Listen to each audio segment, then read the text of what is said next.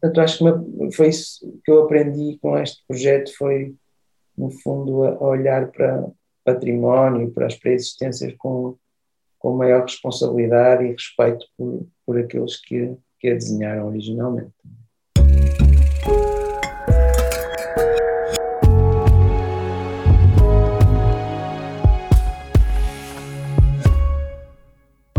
Na Building Pictures queremos contar-te as histórias da melhor arquitetura portuguesa. E este é o nosso podcast no País dos Arquitetos, um território onde as conversas de arquitetura são uma oportunidade para conhecer os arquitetos, os projetos e as histórias por detrás da arquitetura portuguesa de referência. O meu nome é Sara Nunes e hoje vamos viajar até Matosinhos para estarmos à conversa com o arquiteto Guilherme Machado Vaz sobre a Casa da Arquitetura podcast no País dos Arquitetos é patrocinado pela Philstone. Bem-vindo, Guilherme. Obrigado, Sara. Muito obrigado pelo convite e bom dia. Uh, Guilherme, como tu és o autor da Casa da Arquitetura, uh, de certeza que já pensaste muitas vezes sobre a pergunta que te vou fazer, que é o que é que é a arquitetura? Isso é aquela pergunta que eu acho que no dia em que souber exatamente a resposta deixo de fazer arquitetura já dei por mim a pensar muitas vezes nela, mas eu, eu, eu ando às voltas e eu acho que há tantas uh, definições do que pode ser arquitetura. Eu, eu próprio nunca quis chegar a uma, a uma definição, quis sempre deixar em aberto o que é arquitetura, porque isso ajuda também a, a irmos à procura, porque cada vez que, estamos, que desenhamos um projeto, estamos também no fundo a ir a, à procura do que é arquitetura em cada um dos projetos. E acho que a partir do momento em que uma pessoa tiver para si a, a definição do que é arquitetura, hum, acho que. Acho sei, que acho essa, que essa busca move-te também a continuar a fazer arquitetura? Sim, acho, que, acho que não se deve ter uh, essa definição uh, uh, estabelecida, acho que se deve deixar sempre isso tudo isso em aberto, porque inclusivamente o nosso, a nossa percepção do que é arquitetura, eu acho que o tempo vai mudando, vai, vai, vai sofrendo mudanças também, eh, consequência nossa nosso crescimento e nosso amadurecimento, portanto eu, eu, fiquei sempre, fico sempre um pouco espantado quando ouço pessoas a, a dizerem o que é arquitetura com muita certeza e de uma forma, de uma forma muito definitiva, eu nunca a mim faz-me impressão, nunca, nunca consegui nem nunca quis fazer a coisa assim. Por isso acho que não te, não te vou dizer, nem sei o que é arquitetura. Falando agora sobre o projeto que nos junta aqui hoje, que é o projeto da Casa da Arquitetura, isto é um projeto de reabilitação e gostava que tu nos falasses um pouco de como é que era anteriormente este edifício e o que é que representava para a cidade de Matosinhos, em que ele está inserido, até porque tu, Guilherme, não só fizeste o projeto deste edifício, como fizeste uma tese de doutoramento sobre, sobre este edifício também. Portanto, não conheço ninguém mais habilitado para falar sobre o passado desta obra e sobre o presente e, quem sabe, também o futuro. Sim, é, é verdade. No, foi um, realmente um projeto que foi. Hum, trabalhado em, em, em, muitas, de muitas formas diferentes, em, realmente enquanto projeto de reabilitação de um edifício e depois eh, no âmbito de uma tese de doutoramento. Uh, um, Deixa-me só te interromper, por curiosidade, uh, começaste as duas coisas ao mesmo tempo ou depois de ter feito o edifício sentiste essa não, vontade de continuar não. a explorar? Sim, sim, o doutoramento veio a seguir ao projeto e eu, o projeto tinha deixado muitas portas em aberto, havia muitas coisas em relação ao edifício que eu na altura do projeto não tinha eh, tido a possibilidade de, de, descobrir, de aprofundar, porque quando estamos a fazer um, um, projeto há sempre muitas limitações de tempo, de prazos, não é? E, e, e, a sensação que ficou foi que estava perante um edifício com uma história muito grande, uma, muito valor e que valia a pena uh, aprofundar, investigar uh, sobre esse edifício e de alguma forma deixar esse legado a complementar o projeto de reabilitação. O edifício, o edifício da Real Vinícola é um edifício industrial do século XIX, do fim do século XIX, no, no fundo é, está na viragem do século XIX para o século XX. Ele começou a ser construído em 1897 e terminou em 1899. Foi para a época foi sendo com a dimensão do edifício que, que, que o edifício tinha foi construído com bastante rapidez e ainda vem no seguimento dos edifícios industriais ingleses uh, do talvez de meados do, do, do século XIX na altura na Europa os edifícios industriais já começavam a ter se calhar um caráter diferente daquele que tinha o da Real Vinícola. E, e ele foi construído com o objetivo de ser um armazém de, de, vinhos, porque pertencia a uma companhia que era a Companhia Vinícola Portuguesa, ehm, que exportava vinhos para as colónias portuguesas e para, para muitas partes do, do, do planeta. Mas já agora tenho uma que... curiosidade, porque é que estava em Matosinhos e não estava uh, em Gaia? Uh... Exatamente, é isso, que eu ia agora explicar. O que é que acontece? Um, todas essas empresas, e só para terminar, e eu falo, digo que é um edifício industrial porque além de um armazém de vinhos, uhum. no, no, edifício também se produziam os barris, uh, tudo o que andava à volta do, do, do, engarrafamento e do encaixotamento dos vinhos era tudo feito dentro da, da Companhia Vinícola Portuguesa. Okay. Portanto havia esse lado industrial com alguma maquinaria na altura tecnologia avançada com eh, máquinas a vapor, uhum. estava lá tudo instalado e era um exemplo de, na altura a fábrica era um exemplo de tecnologia avançada e de, e de uma fábrica moderna. Um, porque é que ela estava em Matosinhos e não estava em Gaia? Uh, por várias questões. Uh, uma delas prende-se com o facto de a entrada e eles como no fundo eh, depois o vinho era colocado em, em navios, em barcos que levava o, a, o vinho para Brasil, Índia, África. Iam fa ia fazer um, muitos quilómetros esse vinho. Era, exatamente. O que é que acontece? A, a Barra do Douro, no inverno, eh, colocava muitos entraves ao comércio, porque quando haviam as tempestades, os barcos às vezes chegavam a ficar mais de um mês parados. Para Caramba, um mês, um mês. Ou mais, ou mais, às vezes mais. Ficavam os barcos uh, parados uh, para conseguir sair da Barra do Douro e no sentido inverso ficavam muitas vezes parados no mar para conseguir entrar na Barra do Douro. Portanto, a navegabilidade dificultava muito o comércio um, neste caso da distribuição dos vinhos. Outra questão tinha a ver também com as taxas alfandegárias que se pagavam na, de, no, na zona, no fundo, no, no zona comercial, nos portos comerciais do, do Douro, na Ribeira e, e noutras zonas. Esta empresa era um, Menezes e Companhia, era a empresa que, que era. Ah, por isso é que é na Rua Isto é, é na Rua Menezes, é, agora a Casa da Arquitetura. o que é que acontece?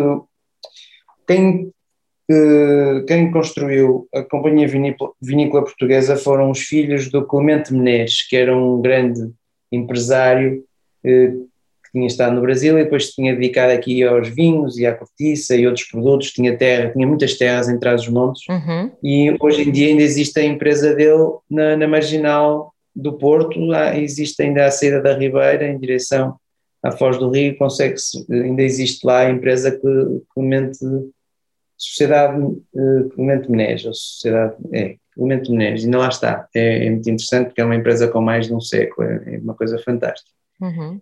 Acho que se vê esse edifício, não é? Acho que se vê esse edifício que tem assim na fachada. Era no, eles, eles ocupavam, eles estavam no antigo convento, um, é ali, ai, como é que se chama o convento? Monchique, não é? Um, se não estou em erro, se calhar estou a baralhar tudo, mas pronto. Um, e os filhos dele é que uh, criaram a, a, Companhia Vinícola Portuguesa. E por esses fatores que eu também falei, e, e, outro que era, os barcos quando não conseguiam entrar no Douro, iam-se proteger um pouco a norte, aqui na zona de Matosinhos, Uhum. Na zona dos leixões, o que é que eram os leixões? Os leixões eram os maciços rochosos ao largo da praia de Matosinhos, que de alguma forma criavam ali uma, uma espécie de uma zona protegida da ondulação do mar. Ok. E, não foi a, e, não é, e é por isso também que o Porto se chama Porto de Leixões, porque os seus molhos estão construídos sobre esses maciços rochosos que eram os leixões. Um, oh, Guilherme, estou a aprender imensa coisa.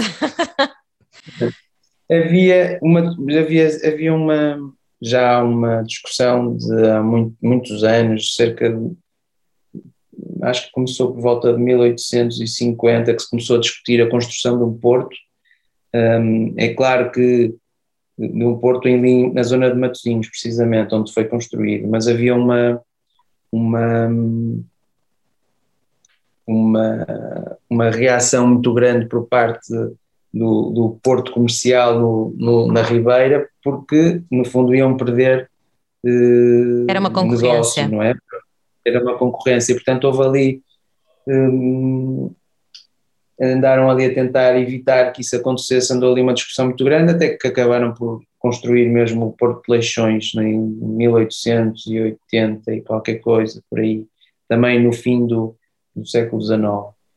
E os filhos do Clemente Menezes, quando perceberam que o Porto de Leixões ia ser construído, um, optaram por construir o armazém em Matosinhos Sul, que era uma zona, que era um grande prado, que de repente uh, foi alvo de um plano urbanístico, no sentido de criar ali uma zona industrial uh, próxima do Porto de Leixões, que era um, no fundo era um lugar estratégico e eles acabaram por ser os primeiros a, a deslocarem-se para essa zona. A Companhia Vinícola, Vinícola Portuguesa foi a primeiro um, foi a primeira fábrica, fábrica não, foi o primeiro edifício industrial e de armazenamento a ser construído em Matosinhos em Matosinhos. É, naquela zona, na zona que hoje conhecemos como Matosinhos Sul e que na altura era um grande areal, era conhecido como o Areal do Prado e há, existem imagens em que se consegue ver de facto assim uma grande planície, depois com o edifício da Companhia Vinícola Portuguesa no meio, com uma presença imponente. Um, mas é quase difícil imaginar esse cenário, não é? Porque Matosinhos, entretanto... É, mas essa, é, vale a pena ver essa fotografia, porque de facto é uma coisa fantástica e, é, é engraçado perceber como a cidade de Matosinhos Sul foi crescendo e o edifício permaneceu sempre desde do início até agora. No início foi, no fundo, um edifício que promoveu uh, a industrialização e a urbanização daquele espaço, não é? o mote, não é? Quer dizer, a partir do momento em que constroem um edifício daquela dimensão ali, isso dá um voto de confiança aos outros e, portanto, logo a seguir começou a aparecer muita indústria. Apareceram mais algumas empresas dedicadas à distribuição de vinho a seguir, uhum. mas obviamente mais tarde Matosinhos Sul foi toda ocupada principalmente pela indústria das conservas, não é? Indústria das conservas, um, sim. Um, e portanto o edifício ocupava uh, isto, isto, eu podia ficar aqui uma hora e meia ou duas a contar a história. É.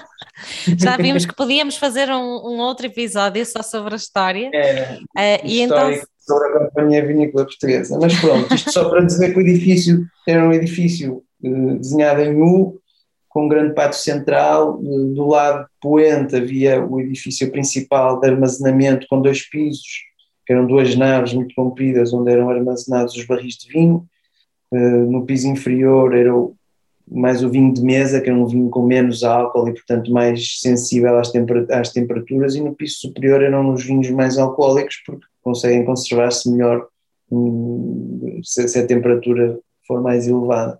Uhum. Depois, no resto, nos corpos restantes eram no, no, no, lado oposto, no lado nascente, era a tanoaria, onde eram produzidas as, as, as, pipas, carpintarias, zonas de arrecadação e por aí fora. E no centro do pátio havia dois pavilhões, que era um pavilhão, era um depósito de saída e um depósito de entrada, ou seja, quando vinha o vinho, continuava a vir do Douro pelo rio até ao, ao Cais da Ribeira, e depois aí era colocado no, no, nos elétricos, nos relocadores que vinham pelos trilhos, havia uma linha que terminava dentro da Companhia Vinícola Portuguesa, e portanto o vinho chegava aí, era descarregado no depósito de entrada, e, e, e, quando era para exportar, eh, eram colocados os barris no depósito de saída, era carregado esse rebocador, esse rebocador depois a linha levava até ao Porto de Leixões, onde ele era eh, carregado nos barcos que seguiam ao seu destino. Sim, agora queria que voltássemos um bocadinho mais à frente no tempo. Uh, entretanto, sei que este edifício uh, esteve quase cerca de, de 80 anos ao abandono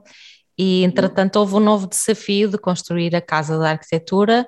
Uh, Pergunto-te quando começaste quais eram os desafios e gostava que também Sim. falasses um bocadinho sobre o programa deste edifício.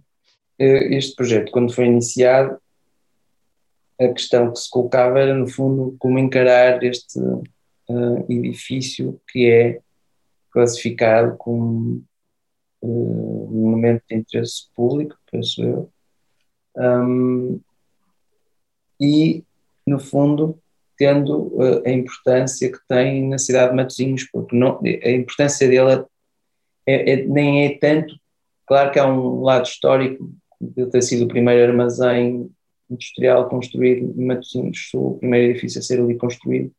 Mas este edifício, depois, quando teve o abandono, eh, foi ocupado mais tarde por pelas gentes de Matosinhos que foram desalojadas onde foi a construção do Porto de Leixões. Uhum. Um, e transformou-se ali numa espécie de muitas pessoas chamavam-lhe um gueto quase, mas havia ali muitas famílias que foram morar para a Companhia Vinícola Portuguesa. É muito, é muito engraçado, ainda hoje.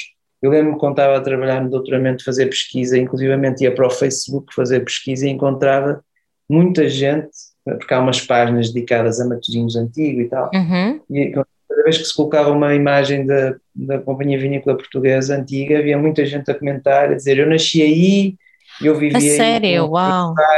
Exatamente. Portanto, a Companhia Vinícola Portuguesa depois assume um papel importantíssimo na memória dos matosinhenses e da cidade também, enquanto no fundo era como se fosse quase ali uma espécie de uma aldeia, onde viviam muitas famílias. E portanto, o edifício era, eu, eu, achei que seria muito importante preservar essa memória de Matosinhos, dessas pessoas. Eu lembro que quando a obra começou havia muita gente que entrava lá dentro, casais de idosos, havia imagens fantásticas, entravam lá dentro para recordar todos esses momentos. E, e portanto, eu, eu, eu quis que o edifício preservasse a imagem original para, ao mesmo tempo, preservar também a, a memória um, do que foi e das pessoas que lá viveram e que lá estiveram. Um, obviamente que, tendo um novo programa funcional, houve adaptações que tiveram que ser feitas. Uh, mas, no fundo, tentou-se adaptar o máximo possível uh, os espaços existentes às novas funções e é curioso verificar que um edifício industrial, muitos dos edifícios industriais são facilmente adaptáveis a espaços uh, culturais, como museus ou outros que sejam, têm uma flexibilidade espacial muito grande uhum. que permite fazer. Um, e no fundo ali houve poucas alterações que foram feitas, tivemos de colocar aquelas novas caixas de escadas por, para responder aos regulamentos de segurança contra incêndio, portanto aqueles dois elementos de botão, e quis desenhá-los, aí quis desenhá-los de uma forma com um desenho contemporâneo e com uma materialidade que contrastasse com o edifício original, para se perceber nitidamente que eram dois Havia uma nova intervenção, não é? Exato, e que eram dois elementos novos que não pertenciam, não faziam parte do que era o edifício na, originalmente. Eu acho curioso é que essas uh, escadas tenham surgido na tua uh, necessidade de resolver uma questão de, de, de segurança sim. contra incêndio, não é? Quando elas parecem tão escultóricas que. Exato, a ideia foi elas também terem esse caráter escultórico e quase abstrato, no fundo, para para criar também esse contraste com o edifício, para se realmente, e, e, no fundo, como estávamos a adicionar alguma coisa ao edifício, que adicionássemos alguma coisa que trouxesse algo de, pudesse ser um, um, um, mais, não é? E que não fosse um menos, de alguma forma. Uhum. Uh, também pensei na altura em, em, desenhar, em construir essas escadas no interior do edifício, mas elas tinham obrigatoriamente ter uma, uma dimensão grande por causa do número de pessoas que queriam estar no piso superior e, e, isso ia interferir muito com a estrutura do edifício original, no piso inferior há uma estrutura metálica, um pórticos, uns pilares e vigas metálicos muito, muito bonitos, uhum. e, se, e, se eu colocasse lá a escada ia ter que alterar muito isso e, e pronto, e não, não quis fazê-lo, quis manter as naves mais próximo possível daquilo que elas eram original e, e, manter também uma grande amplitude visual, a pessoa entrar e conseguir ver a nave em toda a sua extensão. E, e por isso as escadas vieram para o lado exterior. Na altura fiquei com algum receio que é que, qual poderia ser a reação em relação àqueles elementos, mas acho que as pessoas acabaram por um, gostar, de, pelo menos nunca, nunca ouvi ninguém a queixar-se, as pessoas acho que gostaram da, daquela solução e, e, é muito engraçado que acabam por, quando muitas pessoas tiram fotografias sempre lá por baixo da escada, onde diz Casa da Arquitetura. Sim. Um, Sim, é quase o ícone desse edifício, não é? É, é acabou por tornar-se um ícone, o que me deixou satisfeito. Pronto. Um, é engraçado que há um, sim, há um, há um grande respeito na tua intervenção pelo edifício original, até pelo que estavas a dizer agora, Uh, mas também, ao mesmo tempo, uh, até pela, um respeito pela natureza uh, que ao longo dos anos foi adquirindo é, espaço é neste local. Era isso que eu ia dizer, uma outra alteração que também que se fez teve a ver com um, um dos, um dos edifícios que era onde originalmente se fazia o, o engarrafamento e, o, e se colocavam as garrafas em caixotes para para depois mandar para, para o Porto de Leixões. Esse edifício não tinha telhado, aliás, muitos dos edifícios não tinham telhado, eh, só apenas os armazéns é que quase é que mantinham o telhado original, porque vinha a descobrir que foram sendo roubados ao longo do tempo, por, ou seja, eles não caíram, foi alguém que lá ah, foi okay. e começou a levar toda aquela madeira um, e começaram a, a, no fundo a, a tirar. Foi, foi um ato de terrorismo arquitetónico mesmo, foi um atentado ao património e pronto. Mas esse edifício estava sem telhado e com o tempo cresceram lá duas árvores, dois olmeiros. Um, e portanto, quando comecei a fazer o projeto, esses olmeiros eram duas árvores de grande porte que já estavam ali há bastantes anos e de alguma forma eu achei que elas já tinham tinham legitimidade para permanecer no seu espaço, no seu lugar, aquele lugar já era delas. E eu Elas não, eram moradoras também do espaço. Eram já. moradoras, eu, eu, não, eu gosto muito de, de, árvores e de natureza e não gosto de cortar árvores, nem de, nem de podar árvores gosto, quanto mais de as cortar. Por isso, tentei adaptar o edifício às árvores um, o que veio até revelar-se, penso eu, enriquecedor em termos espaciais, porque as árvores permitiram criar dois pátios. Um deles é um pátio de entrada para a galeria da casa, uhum. que parece-me que faz uma entrada bonita, ver um, entrarmos num, num pátio com uma árvore e depois a seguir ter o espaço expositivo. E, a outra, e outro pátio seguinte, no fundo, faz a separação entre essa zona expositiva e uma zona de, de conservação e restauro de documentos da Casa da Arquitetura. Portanto, faz ali uma separação funcional ainda permite criar também um espaço técnico. E, isso. e portanto, há ali uma alteração na, na, na, arquitetura do edifício, tinha um telhado duas águas a todo comprimento, que agora é interrompido por esses dois pátios. Mas penso que o resultado no final também foi interessante, e as árvores penso que ficam bem no sítio onde estão. Infelizmente, a primeira árvore durante a obra foi sendo maltratada pelo construtor e acabou por, por morrer, mas entretanto já se plantou lá uma outra árvore uh, que se espera que venha a crescer. Uhum. Esse, uh, espaço, esse espaço é muito bonito.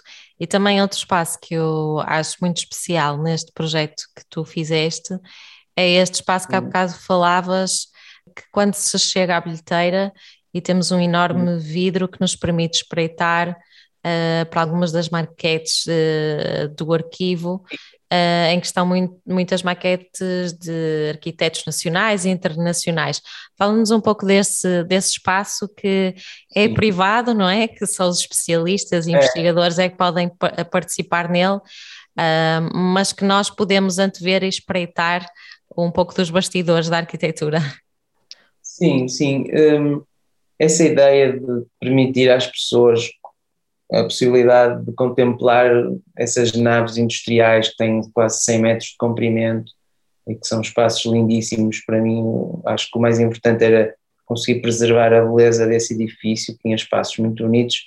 Um, este novo programa implicava criar uh, novos espaços interiores e a ideia foi sempre, nunca foi, no fundo, fazer divisórias dentro desse espaço que ia, no fundo, romper com essa, com, com essa leitura, uh, da, no fundo, dessa, dessa profundidade da nave. Portanto, a ideia de se conseguir ler a nave no fundo determinou a intervenção, ou seja, os espaços que se tiveram que criar, criaram-se em caixas que estão dentro uhum. dessa nave, no fundo um pouco como no espírito do que é um edifício industrial, que geralmente é um armazém com pode ter muito, muitas coisas, inclusivamente caixotes e caixas, portanto a ideia foi criar um, um pouco essa, ir um pouco atrás dessa... Manter essa lógica, não é? Essa lógica de um armazém onde existem caixas no seu interior e essas caixas são os novos espaços e as caixas não vêm, no fundo, são elementos que estão pousados e que não vêm até ao teto e, portanto, não cortam. Hum, uh, Nunca cortam a visibilidade, não é? Que temos da amplitude do espaço. espaço. Exatamente. E para que isso também se conseguisse, no fundo, uh, entra-se e chega-se ao átrio de entrada, à recepção, um, e no fundo para que isso também não fosse cortado nesse espaço, em vez de se colocar uma parede a separar a recepção de, dessa zona que iria funcionar como uma reserva da Casa de Arquitetura, criou-se aí uma, ali uma parede de vidro que permite manter essa visibilidade e ao mesmo tempo permite uma relação nova entre o, o público e o, e o museu. No fundo, essa zona das reservas é sempre uma zona que não está, eh, está sempre escondida e não está ao alcance nem à vista das pessoas, do público em geral, e ali, ao podermos contemplar a nave, podemos também perceber o que é um pouco o funcionamento de um museu, os bastidores um museu, essa zona das reservas, no início está essa, a reserva das maquetes, como disseste, uh, depois a seguir tem uma zona de reserva de, que tem grandes formatos, tem... tem Dos desenhos, não é? é? Desenhos, molduras, e depois mais atrás estão depósitos com já arquivos de texto e outros e desenhos também, mas que esses já têm que estar, a um, têm que obedecer a requisitos específicos de, de, temperatura e umidade e portanto são espaços também são fechados. Hum, e no fundo é daí que surge essa ideia do vidro na zona de entrada da recepção. Já agora aconselho a quem tiver a oportunidade, porque não sei se continuam a fazer, mas uh, corrijo-me se estiver enganada, Guilherme. De vez em quando a Casa da Arquitetura abre também a possibilidade de visitar não só as exposições ou ir às conferências, mas também esse, essa parte de arquivo de, de X em X tempo são abertas, não é? Essas zonas. Sim. Penso que sempre, sempre que houve open house no Porto, essas, essa zona estava acessível e eu não sei se não existem algumas visitas guiadas em que realmente em que eles façam essa, essa passem por esse espaço, é provável que haja, não tenho a certeza absoluta. Se, tiver, se tiverem a oportunidade é uma mais-valia, sem dúvida, percorrerem esses, é. esses. É.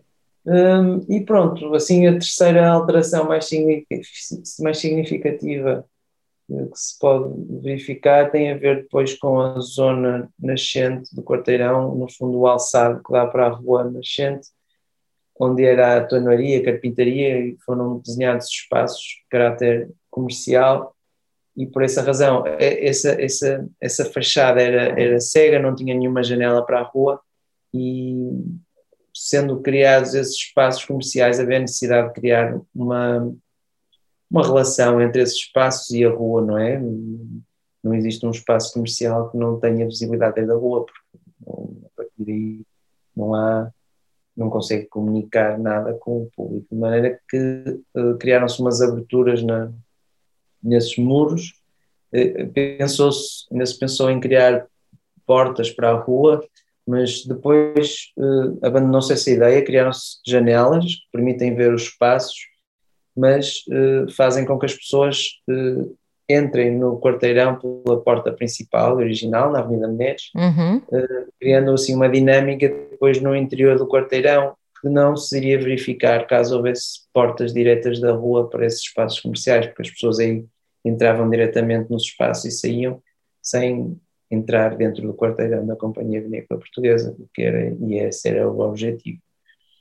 Uh, só, para, só uma parte, porque há pouco estavas a falar da Avenida Menezes, a Avenida Menezes chama-se Avenida Menezes porque uh, os irmãos os Menezes e Clemente Menezes, quando construíram a Companhia Vinícola Portuguesa, uhum.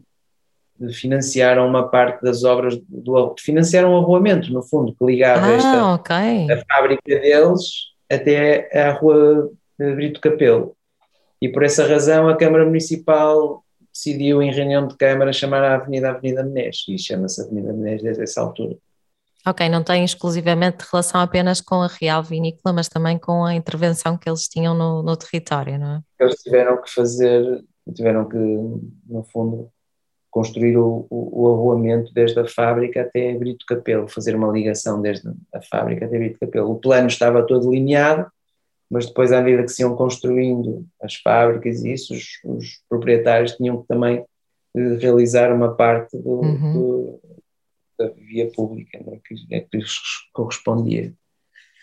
Estava-se a falar agora das ruas e dos edifícios que também compõem a Real Vinícola e esta intervenção, e tenho a sensação que, mais do que edifícios, na realidade este espaço também vive muito deste, destes vazios que entretanto se tornaram praças, não é? Onde já aconteceram os mais variados eventos de música, dança, teatro. Tu imaginavas que esta praça pudesse ter esta dinâmica? Sim, a, ideia, um espaço daqueles, logo à partida, um, evidencia qualidades que permitem esse tipo de eventos. Uh, e uma vez que, logo inicialmente, no projeto estava previsto a instalação da Casa da Arquitetura e também da sede da Orquestra Jazz Matosinhos, que uhum. fica, fica no, na zona sul do quarteirão, uh, toda aquela zona desse pátio sul não fica anexo uh, à orquestra, às instalações da orquestra de jazz.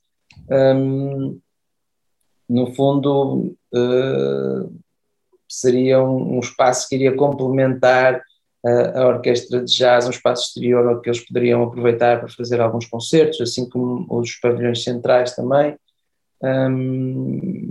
A orquestra de jazz, as instalações da orquestra de jazz, no fundo, há uma sala de ensaio, de gravações, permite também fazer pequenos concertos, mas pronto, depois essa relação muito estreita com o pátio exterior e já foi muitas vezes utilizado para dar concertos hum, e que há imagens desse, desse, desse espaço completamente cheio. Uhum. Se, calhar, se, calhar, não é um espaço ideal para, para a quantidade de pessoas que lá estiveram, mas, mas é um espaço, mas é um espaço que, que, que é muito é onde se propicia fazer esse género de eventos, sim.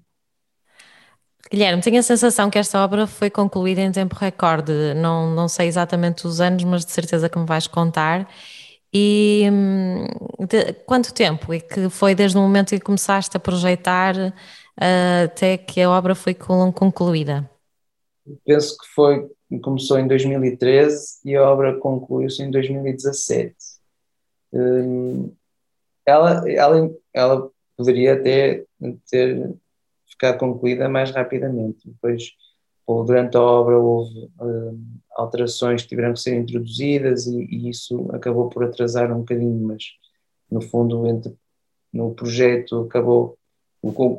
Na altura em que se lançou o concurso público também, houve ali uma altura em que o processo esteve um pouco parado também por questões de financiamento, depois, okay. e depois acabou por andar, de maneira que a obra, a construção demorou cerca de dois anos e, e o projeto e o lançamento de concurso foram outros dois. O projeto um ano e qualquer coisa, e depois o lançamento de concurso demorou, demorou um pouco também.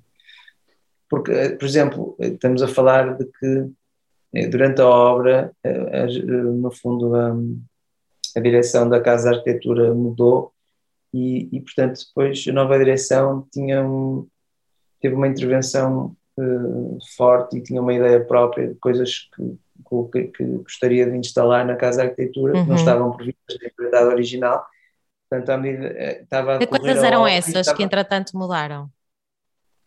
É, é, toda essa zona de conservação e restauro não okay. existia no projeto original. Era só para ser um museu? Sim, sim, porque era, exatamente, era, era, para, não, era para ser um arquivo e um museu, uhum. uma reserva e um museu, só que... Ai, não tinha trabalho, a parte de tratamento? É, a parte de tratamento seria, seria feita fora, e depois optou-se por incluir, por incluir essa parte no, no próprio edifício, na própria estrutura, e portanto a obra estava a decorrer e estava a, a, a trabalhar, em, estava a voltar a projetar todos esses espaços, lançar o concurso, e, portanto isso provoca alguma... Provocou algumas mudanças, não é? É um pouco o processo, mas depois mas a coisa correu bem e andou. A Casa da Arquitetura foi inaugurada em 2017 e, e, e lembro-me que só nos três primeiros dias de inauguração uh, estiveram presentes mais de 12 mil pessoas. Entretanto, uh, mais pessoas nestes quase cinco anos visitaram o edifício. Esperavas que houvesse um acolhimento tão grande por parte da sociedade deste edifício? Sinceramente, não, não sabia muito bem o, o que esperar. Eu, acho que também esse acolhimento, no fundo, o sucesso e, e dessa, dessa, dessa, da Casa Arquitetura deve-se muito também a, a, a, no fundo, à direção da Casa de Arquitetura e à Câmara de Matosinhos, ao investimento que fizeram e, e no fundo, no sentido também de divulgar e de, e de trazer programas de qualidade para que possam atrair pessoas. Penso que não foi só não foi o edifício em si que trouxe tanta gente, mas foi aquilo que ele proporciona um, que fez com que tanta gente saísse se deslocasse. Um, mas realmente foi uma surpresa, foi acolhido com muito com muito sucesso o edifício, sim. A qual tem sido o feedback e algum comentário que te ficou na memória? Assim, nos últimos tempos já não, não tenho tido assim feedback, porque pronto, a coisa agora já arrefeceu um bocado, ainda por cima agora com esta coisa Já faz parte da cidade, o edifício, não é? Sim, mas é, esta pandemia também veio arrefecer um pouco a dinâmica da Casa da Arquitetura e espero que agora a coisa uh, no fundo, volta a ter a dinâmica que, que, que tinha antes da pandemia. Mas antes da pandemia, e hoje em dia, todas as pessoas que falavam comigo diziam que gostavam muito do edifício, gostavam muito das exposições que estavam patentes no edifício. Portanto, acho que, acho que o edifício acabou por, por trazer algo mais à cidade. Acho que trouxe muito a Matosinhos Sul. No fundo, Matosinhos Sul não tinha um edifício de caráter cultural assim com aquela importância e no fundo a real vinícola que serviu quando foi construída originalmente um impulsionador da construção em Matosinhos Sul, agora a sua reabilitação no fundo é também impulsionadora de uma nova dinâmica cultural e social, portanto a real vinícola no fundo eh, volta ao, ao, papel que teve inicialmente e, uhum. que engraçado. Continua a ser, continua a ser determinante no, no, no dia a dia de Matosinhos Sul. Isso é algo que me deixa muito satisfeito. Guilherme, para além das enormes histórias que terás ainda para contar um, e que aprendeste seguramente muito sobre a história deste edifício, pergunto o que é que te ensinou este edifício sobre a arquitetura?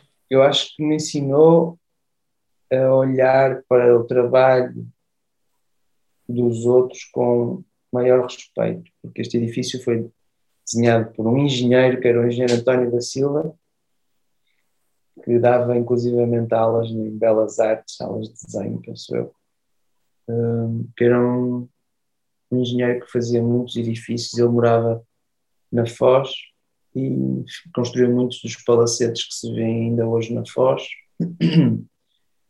E, e no fundo quando eu comecei a fazer o projeto e a inteirar-me do projeto, olhando para os desenhos originais e ver a assinatura de, de, um, de um, homem que, que, desenhou o edifício há 100 anos atrás, isso fez-me uh, olhar para o, para, para o projeto e pensar nesse homem com respeito e, no fundo, não ignorar o que lá estava e, e o que tinha sido feito e o trabalho tinha sido desenvolvido e ter isso em conta no meu projeto e não usar o edifício só apenas como uma pré-existência sobre a qual queria ser manipulada por mim sem ter em atenção hum, essa história e, e a dedicação de outro.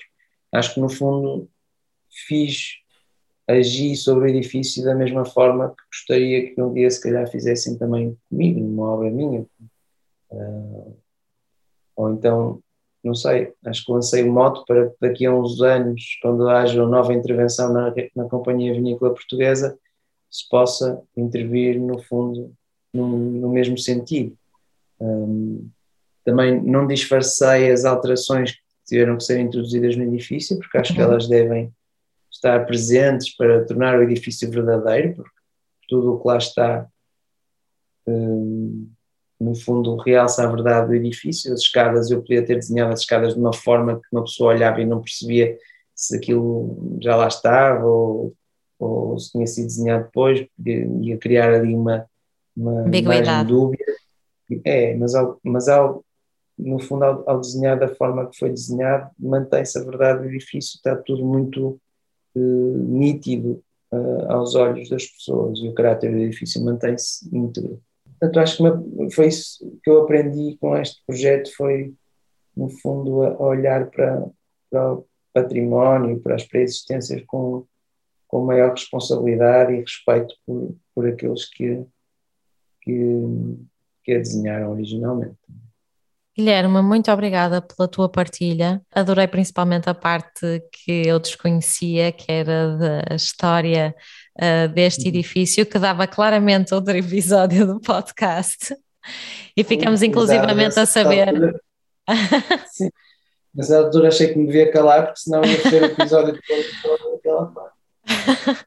Não, mas foi muito interessante, inclusivamente fiquei a saber porque é que se chama Porto Leixões ou Porto Leixões, que era uma coisa Exatamente. que eu desconhecia, a origem uh, do nome da rua Meneres e como é que hum. funcionava como um ponto estratégico estar em Matosinhos a Real Vinícola e, hum. e, obrigado por também teres desenhado um, um, edifício que, que é a Casa da Arquitetura, que ajuda também a aproximar uh, as pessoas, a sociedade civil da arquitetura, que convida todos a participarem nela. Muito obrigada pela tua partilha. Guilherme. Muito obrigado, eu, Sara, pelo convite, foi um prazer. A Philstone associa-se ao podcast no País dos Arquitetos, desafiando todos os ouvintes a conhecerem e a usarem nos vossos projetos de arquitetura as pedras Philstone, o calcário e o granito, que ajudarão a torná-los ainda mais especiais. Se gostaram deste episódio, partilhem, subscrevam e ouçam outras conversas no Spotify e na Apple Podcasts deixem a vossa classificação e ajudem-nos a divulgar a arquitetura portuguesa. Até para a semana!